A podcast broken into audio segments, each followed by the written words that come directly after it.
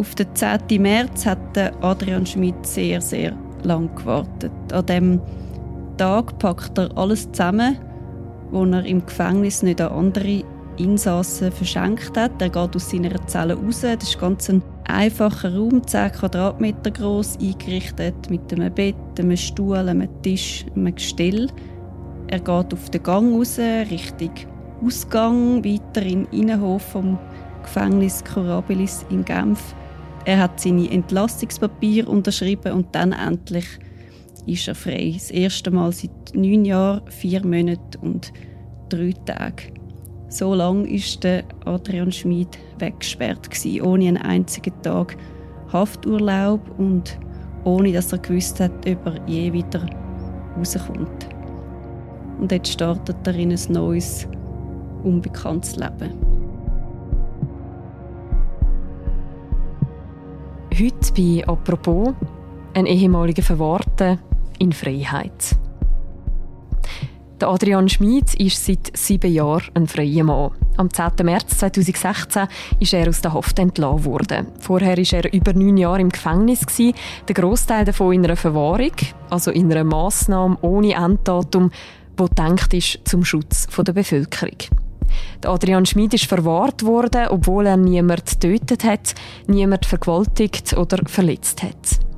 Was braucht es, damit jemand verwahrt wird? Was bedeutet es, aus einer Verwahrung wieder in einen normalen Alltag hineinzufinden? Über das reden wir in einer neuen Folge vom Podcast «Apropos», vom täglichen Podcast vom «Tagesanzeiger» und von der Redaktion «Tamedia». Mein Name ist Mirja Gabatuller und bei mir im Studio ist Simon Rau. Sie ist Reporterin beim Recherchedesk. Sie hat Adrian Schmidt vor sieben Jahren porträtiert und ihn heute, sieben Jahre nach seiner Entlassung, besucht. Hallo Simon. Hallo Mirja.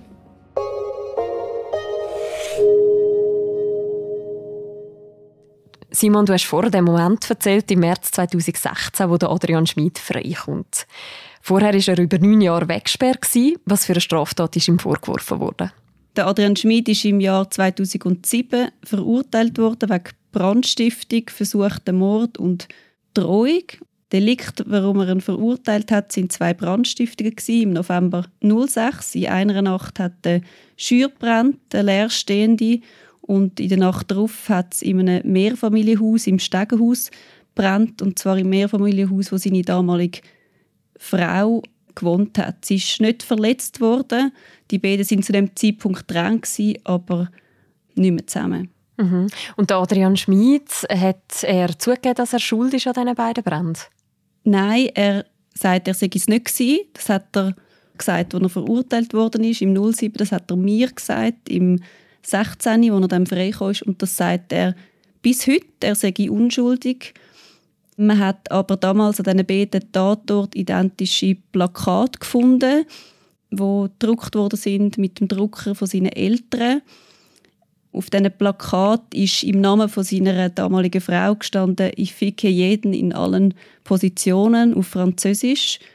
Und ähm, auf dem Computer auch von seinen Eltern hat jemand nach der Wohnadresse von seiner damaligen Frau gesucht und vor allem hat man in dem Stegenhaus, was brennt hat, eine PET-Flasche gefunden mit der DNA vom Adrian Schmid. Also die Beweislage ist eigentlich klar und trotzdem streitet er es heute ab. Er sagt, er sei quasi das Opfer geworden vom äh, Komplott von seiner damaligen Frau. Als er verurteilt wurde ist für die Brandstiftung, ist er verwahrt worden.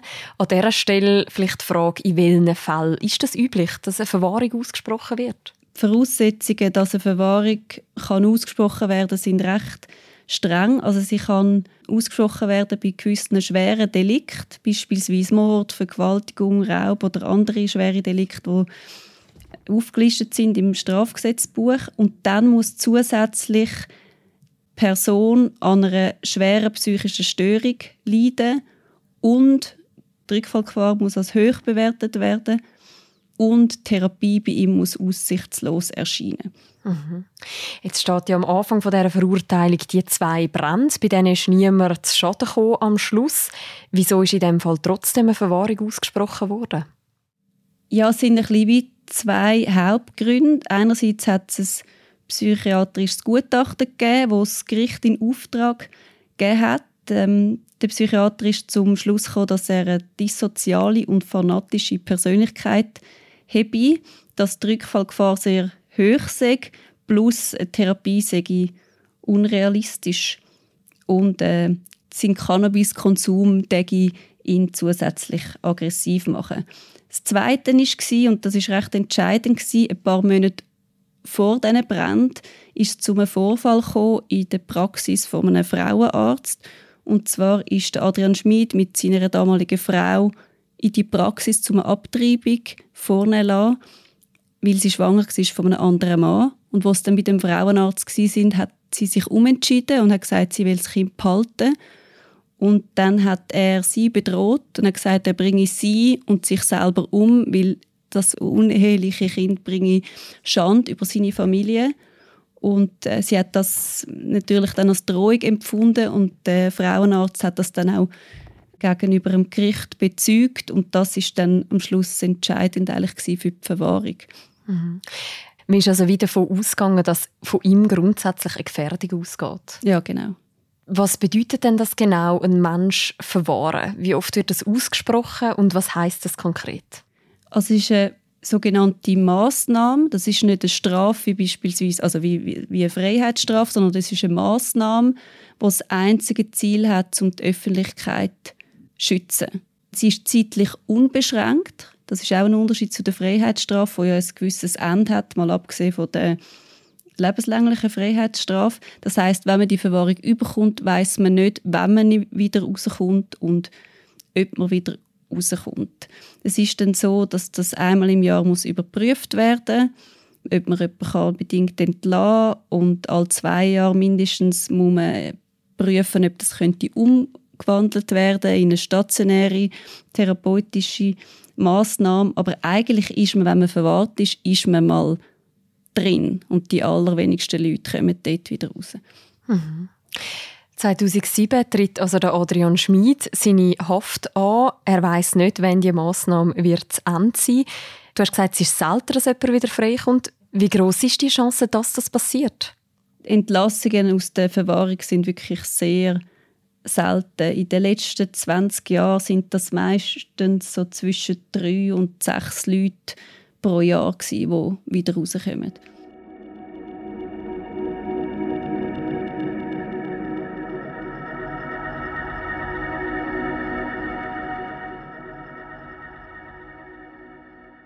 Im Fall von Adrian Schmid passiert dann aber, nachdem er fünf Jahre in Haft ist, etwas, wo er vielleicht selber auch nicht erwartet hat, nämlich man verwandelt seine Verwahrung in eine stationäre therapeutische Maßnahme um. Wie kommt es zu dem? Genau, es hat dann nach ein paar Jahren ein zweites Gutachten gegeben mit einer anderen Diagnose wie das erste Gutachten. Dann ist das Rückfallrisiko bereits nur noch rein theoretisch gewesen, wie das der Psychiater formuliert hat. Er hat dann auch empfohlen, dass man das umwandelt. Das Gericht hat aber gesagt, nein. Und dann ist das, was du sagst, hat es ein drittes Gutachten gegeben, nochmal mit einer anderen Diagnose. Das war 2012 gewesen. Da hat man gesagt, ja, er hat jetzt eine bipolare Störung und äh, möglicherweise sei er wieder therapierbar oder sei er therapierbar. Und dann hat man es umgewandelt. Und dann hat er eine stationäre therapeutische Maßnahme bekommen und man hat dann auch wieder einmal versetzt, nämlich auf Regensdorf im Kanton Zürich-Böschweiss. Mhm. Man hat also die Verwahrung aufgehebt und dann, vor sieben Jahren, ist der Moment, den du am Anfang beschrieben hast, der Adrian Schmid wird nämlich ganz aus dem Gefängnis entlassen. Das nach sehr kurzer Vorlaufzeit und ohne, dass er vorher je einen Tag Hafturlaub gehabt hätte. Wie ist es noch zu dem gekommen? Genau, es hat dann ein weiteres Gutachten gegeben, nochmal später. Mhm. Ähm, er hätte dann in der Böschweiss die Therapie bekommen, hat er aber nicht, aus verschiedenen Gründen, unter anderem, weil er sein Delikt immer noch abgestritten hat, weil er auch inhaft gekifft hat hat man wie irgendwie gefunden, ja, er sei jetzt nicht willig, da mitzuwirken, hat er keine Therapie bekommen. Dann hat man einen Nikurabilis ähm, versetzt auf Genf, dort hat er dann eine Therapie bekommen und dann hat es nochmal ein viertes Gutachten gegeben. Und das vierte Gutachten ist zum Schluss gekommen, dass er ADHS hat und von Cannabis abhängig ist. Und jetzt kann man sagen, ist das alles? Und der Psychiater hat gesagt, ja, das ist alles. Und dann hat man ihn rausgelassen, weil natürlich dann schwer psychische Störung, die es eigentlich braucht, sowohl für die Verwahrung als auch für die stationäre Massnahmen, das ist dann nicht mehr gegeben. Also man hat dann wie quasi nicht anders können und das ist dann zu seinem Glück gewesen. Also die Gutachten, die kommen eigentlich Schritt für Schritt zu einer anderen Diagnose. Welche Rolle spielen denn so Gutachten? Ja, die Gutachten haben einen grossen Einfluss. Also einerseits auf, auf die Verurteilung, wenn nämlich das Gericht Psychiater anstellen oder beauftragen zum Gutachten erstellen, dann wird der Explorant oder der Straftäter quasi untersucht und dann, dann kommt der Psychiater oder die Psychiaterin zu, zu einer Diagnose und nachher im Lauf vom Massnahmenvollzug, wenn dann jemand mal in der Verwahrung drin ist oder auch in einer stationären Maßnahme, wird das ja dann regelmäßig von Gesetzes wegen überprüft, ob die Voraussetzungen noch gegeben sind. Das heißt, es braucht regelmäßig neue Gutachten von neuen Psychiatern und die können natürlich zu unterschiedlichen Schlüssen kommen und die können die Straftäter unterschiedlich begutachten. Aber insgesamt haben sie natürlich eine Macht, kann man vielleicht sagen, ja, weil sie am Schluss sind ja nicht sie, die dann entscheiden. Das entscheidet dann das Gericht und, und innerhalb vom Vollzug dann die Vollzugsbehörden. Aber das sind ja in dem Sinne nicht psychiatrische Experten, sondern die verlöhnt sich dann bis zu einem gewissen Grad dann auch auf das, was Psychiater sagen. Aufgrund von der ersten Gutachten im Fall Adrian Schmid hat er ja relativ lange Zeit in Haft verbracht, insgesamt fast zehn Jahre. Mit welchem Gefühl verlässt er jetzt das Genfer Gefängnis, wo er am Schluss ist? Ich habe Adrian Schmid ja dort das erste Mal porträtiert, als er rausgekommen ist vor sieben Jahren und dort hat bei ihm eigentlich vor allem Freude überwiegt. Also er hat sich gefreut auf seine Eltern, er hat sich gefreut auf seine Freunde, er hat sich gefreut, hat er gesagt, ja, Pommes frites, ein Bier, Steak mit Morchelsauce. Er hat sich aber auch einfach gefreut, dass er rauskommt. Und es ist schon auch noch ein relativ grosser Groll spürbar gewesen auf die Richter, auf die Psychiater, auf das System, wie er gesagt hat. Also es ist noch recht deutlich spürbar gewesen, wie, wie hässig er eigentlich ist. Nicht, nicht im aggressiven Sinn, aber einfach so, das hat mit ihm etwas gemacht und der Groll ist spürbar gewesen.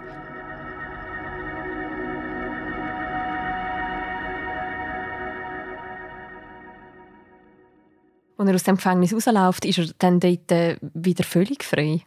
Nein, er ist sogenannt bedingt entlassen worden mit Auflagen. Und zwar hat er eine fünfjährige Probezeit bekommen. Er hat sich müssen in regelmäßigen Abständen ähm, bei seinem Bewährungshelfer melden und er hat regelmäßig müssen zum Psychiater und in seinen Worten ist er weiter gegängelt worden. So hat er das ausgedrückt und so drückt er das heute noch aus. Du hast ihn ja heute, sieben Jahre später, besucht, an seinem Wohnort. Was ist dir jetzt für einen Mann begegnet? Ja, jetzt ist er endgültig frei, weil die Probezeit ist mittlerweile abgelaufen. Er hat ähm, keine Auflagen mehr, er muss nicht mehr zum Psychiater, er muss nicht mehr zum Bewährungshelfer. Es ist sehr ein freundlicher, offener Mann. Er hat mittlerweile zwei kleine Kinder, zwei und fünf. Er ist verheiratet und der Groll ist eigentlich weg. Der ist in dem Sinn nicht mehr spürbar. Er sagt, er habe mit dieser Zeit eigentlich abgeschlossen. Obwohl man natürlich schon gespürt, dass sie ihn noch prägt. Aber er ist jetzt nicht mehr irgendwie hässig aufs System, so wie damals. Das ist in dem Sinn für ihn vorbei. Wie hat er sich dann nach dieser Haft wieder in seinem Alltag eingelebt? Oder wie sieht sein Alltag heute aus? Ja, er hat sehr schnell geheiratet. Seine Ex-Frau ist aus Kamerun Er hat eigentlich immer Frauen aus Kamerun gehabt, sein ganzes Leben. Mhm. Er ist dann auch sehr schnell nach der Entlassung wieder ins Land gereist, hat dort eine sehr junge Frau kennengelernt, hat sie geheiratet und 20 Monate nach seiner Entlassung ist sein erstes Kind zurück in der Schweiz auf die Welt gekommen. Das hat er auch gesagt, eigentlich so ziemlich am Anfang, als ich ihn gesehen habe, äh, schon am Telefon, hat er gesagt, ja, ich kann wählen schnell Führerschein machen, wenn ich ja jetzt endlich kann. Also ich kann wählen schnell heiraten und schnell Kinder haben und quasi noch etwas aus dem Leben machen, wenn ich jetzt schon so lange drin war. Mhm. Gibt es noch andere Bereiche, wo ihn die Verwahrung äh, quasi bis heute prägt? Ja, ich glaube, es hat schon etwas mit ihm gemacht, dass er so lange drin war, ohne zu wissen, wenn er rauskommt. Also das sagt er auch heute noch, das sei für ihn das Schlimmste gewesen, nicht ein Enddatum zu kennen. Und er hat es mit dem Gotthard verglichen. Er hat gesagt, ja, beim Gotthard ist es doch auch gut, wenn man weiß, es geht noch zum Beispiel 14 Kilometer. Es ist dann nicht gleich, dass es noch 14 Kilometer geht, aber ich weiß, dass es noch so lange geht. Und das sagt er, das ist für ihn sehr schlimm gewesen, einfach drin sein und nicht wissen, wann er rauskommt oder ob er überhaupt je rauskommt. Und ich glaube, das hat ihn schon irgendwie prägt. Auch wenn er sagt, ja, diese Seite in meinem Leben habe ich jetzt umblättert. Aber irgendwie ist das, ja, es ist wie ein Teil von ihm und das, das bringt er auch nicht mehr weg. Was hat denn jemand für Möglichkeiten, wenn man zurückkommt nach so einer langen Zeit in Haft, nach so einer Verwahrung? Ja, in seinem Fall ist es so, dass er bedingt entlassen worden ist. Und ähm, in dem Text, den ich über ihn geschrieben habe, gibt es eine Expertin, Marianne Heer. Das ist eine sehr bekannte ehemalige Kantonsrichterin aus Luzern. Sie ist echt so ein bisschen Koryphäe vom Massnahmenrecht und sie sagt, man hätte bei ihm eigentlich nicht eine bedingte Entlassung aussprechen. Man hätte ihn eigentlich sollen unbedingt rauslassen, weil die psychische Störung, die schwere Störung ist ja gar nicht mehr gegeben, es war ja nur ADHS. Aber jemand, der bedingt rauskommt, hat einen Bewährungshelfer und einen, einen Psychiater oder er hat zum Beispiel noch Urinproben abgeben regelmäßig und das kann man negativ sehen, aber das ist natürlich bis zu einem gewissen Grad auch eine Hilfe. Und ich glaube, für ihn ist das, er hat wie in dem Moment, wo er bedingt rausgekommen ist, hat er glaube nicht so realisiert, dass das für ihn eigentlich das Massnahmenart wie weiterläuft. Er ist ja in Probezeit draussen und er kann jederzeit wieder reingenommen werden, wenn er wieder etwas postet. Aber gleichzeitig hat ihm das auf eine Art auch geholfen, dass er regelmäßig sich hat müssen melden bei dem Psychiater und bei dem Währungshelfer. Das sind glaube ich auch zwei gute Typen gewesen. Er hat es mit beiden gut gehabt und ich glaube, das ist für ihn schon eine gewisse Stütze gewesen. Mhm. Ist es dann auch wieder möglich, zum Beispiel arbeitstätig zu sein? Ja, natürlich. Also ich meine, jemand, der draußen ist, kann machen was er will, also innerhalb der Probezeit, aber natürlich auch, wenn die Probezeit dann vorbei ist. Er kann sein Leben gestalten, wie er möchte. Im Fall von Adrian Schmid ist es so, dass er eine IV-Rente hat, seit er ein bisschen über 20 ist. Damals hat man bei ihm eine Entwicklungsstörung festgestellt und er sagt im Moment, können und will er eigentlich nicht arbeiten.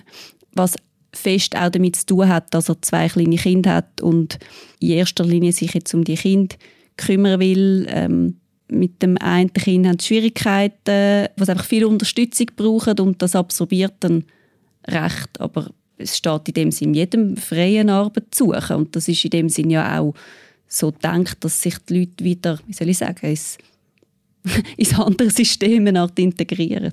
Mhm. Du hast mit Adrian Schmid ja über seine Zukunft geredet. Was schwebt ihm da vor? Ja, er möchte zurück auf Kamerun. Er möchte eigentlich möglichst bald ähm, weg aus der Schweiz. Er fühlt sich in der Schweiz nicht wirklich frei, was sicher auch mit seiner Geschichte zu tun hat. Es ist, glaube für ihn wie auf eine Art zu viel passiert. Er hat dort bereits lang gekauft mit seiner Frau. Ja, es ist eigentlich klar, dass sie auswandern möchten. Er sagt aber auch, dass sie jetzt für die nächsten Jahre werden da sein, weil er seinen Kind die Schweizer Schulbildung möchte ermöglichen und ja, sie werden jetzt nicht heute und morgen auswandern, aber das ist so sein, sein Wunsch für, für später. Mhm. Du hast ja zwei Punkte mit dem Adrian Schmid geredet. Einmal vor sieben Jahren, jetzt sieben Jahre später. Jetzt ist er sieben Jahre aus dem Gefängnis draussen. Inwiefern hat er sich verändert in dieser Zeit? Er selber sagt, er hat sich nicht verändert. Er sagt, ja, wenn mich die Haft nicht verändert hat, dann hat mich sicher nicht die Freiheit verändert. Aber ich spüre schon eine Veränderung bei ihm. Mich dunkt er viel zukunftsgerichteter. Als er rausgekommen ist, ist wahrscheinlich auch logisch, weil er ja gar nicht gewusst hat, was kommt, hat er sehr fest zurückgeschaut, was ihn ärgert über die Haft und über die Therapie, die er nicht bekommen hat und über die Gutachter, die ihn seines Erachtens falsch eingeschätzt haben und Behörden, die ihn nicht früher rausgelassen haben. Also sehr fest in die Vergangenheit und jetzt, sieben Jahre später, schaut er eigentlich führen. Klar, das, was war, bleibt in ihm rein und er kann das in dem Sinne nicht ungeschehen machen, sicher auch nicht vergessen. Aber ich glaube nicht, dass er im Alltag noch so viel an das denkt. Er lebt für und er ist beschäftigt mit diesen zwei kleinen Kindern, mit seiner Frau, mit dem Alltag, mit der Wohnung, mit dem Einkaufen. Er geht gerne in den Wald, wenn man mal die Decke auf den Kopf geht, was, ja, wie er sagt, durchaus mal vorkommen Aber er ist wie Fürschig gerichtet und da finde ich, hat er sich schon... Und eben der Groll ist weg, also ich finde, er hat sich schon verändert oder zumindest sein, sein Blick hat sich verändert. Mhm, der Gotthard liegt weit hinter ihm. Genau.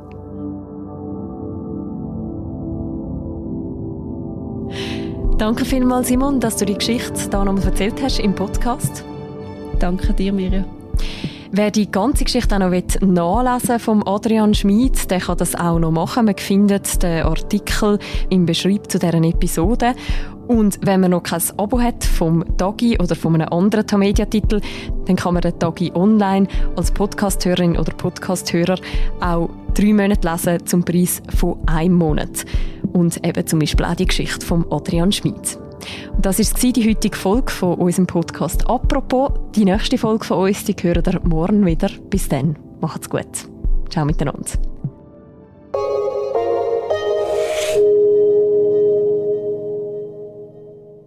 «Apropos» ist eine Produktion vom Tagesanzeiger und der Redaktion der Medien. Wenn euch der Podcast gefällt, dann empfehlen ihn doch weiter oder gebt «Apropos» eine Bewertung in eurer Podcast-App. Bei Fragen, Kritik oder Lob erreichen ihr uns auch direkt unter podcast.media.ch.